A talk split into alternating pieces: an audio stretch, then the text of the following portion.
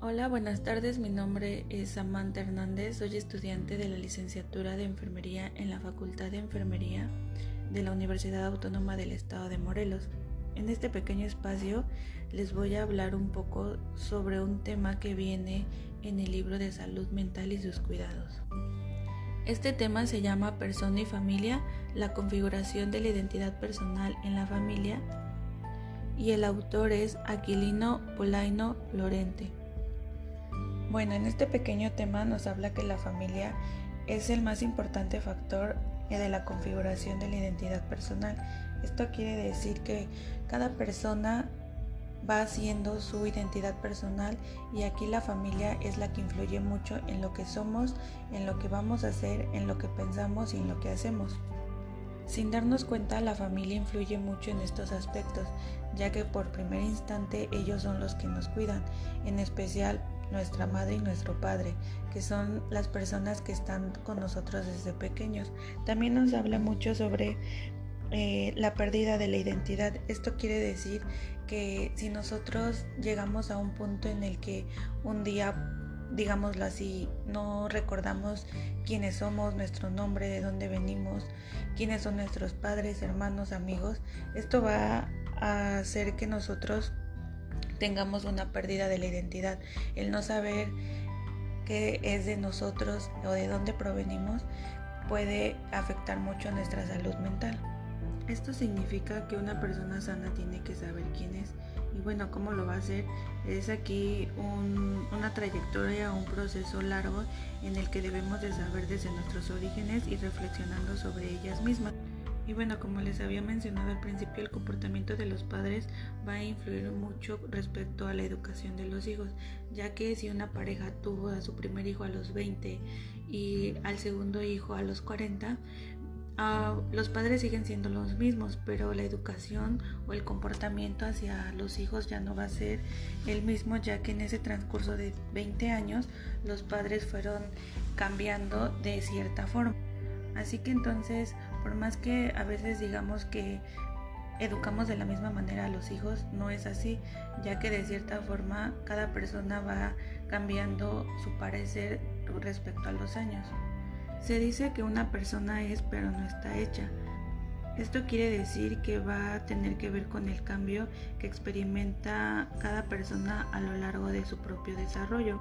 Y bueno, otro de los pequeños subtemas que viene aquí en el libro nos habla sobre la familia y la identidad efectiva sexual.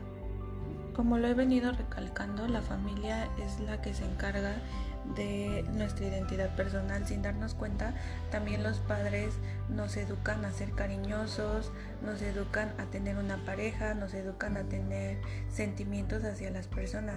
Muchas veces aquí en el libro nos dice que cuando los hijos entran en la adolescencia y quieren aprender o quieren empezar a descubrir su sexualidad, muchas veces los padres no saben cómo reaccionar a esto y sin darse cuenta o sin reflexionar los padres no se dan cuenta que los que nos enseñaron eso desde un principio fueron ellos. Al demostrarse cariño, eh, sentimientos, caricias entre ellos mismos y pues obviamente los hijos al darse cuenta de eso llega a una edad en la que pues también queremos compartir o sentir más que nada esos sentimientos.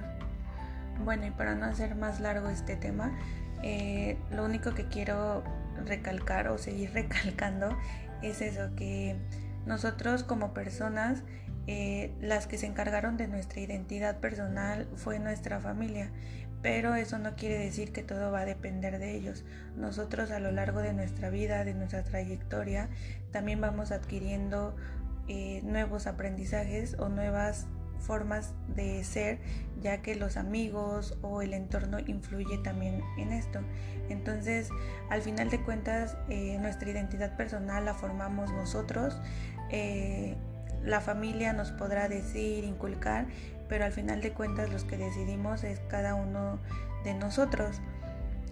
saber o simplemente quedarnos con identificar qué es lo bueno, qué es lo malo eh, saber quiénes somos y pues depende de eso es que vamos a identificar también si una persona está mal, ya que puede tener aspectos o acciones diferentes.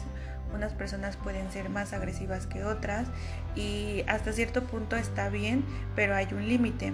Si una persona es muy agresiva es porque pues su familia eh, así lo educó o él así fue educado, lo vio constante, entonces llega un punto en el que a lo mejor esa persona va a necesitar ayuda porque muchas veces tampoco ya no va a saber qué hacer con tanta ira, con tanto enojo, con tanta violencia. Sin más que decir, yo me despido. Eh, fue lo poco o mucho que logré entender de este pequeño texto. Me gustó mucho y me hizo pensar sobre muchas cosas que tiene razón, o sea, lo vuelvo a repetir. Eh, sí, la familia eh, influye mucho en nuestra identidad personal, en lo que somos, pero al final de cuentas lo que decidimos somos nosotros mismos y nosotros mismos tenemos que identificar qué es lo sano y identificar límites y de esos límites no pasarnos. Espero que le haya gustado esta pequeña explicación del tema y muchas gracias.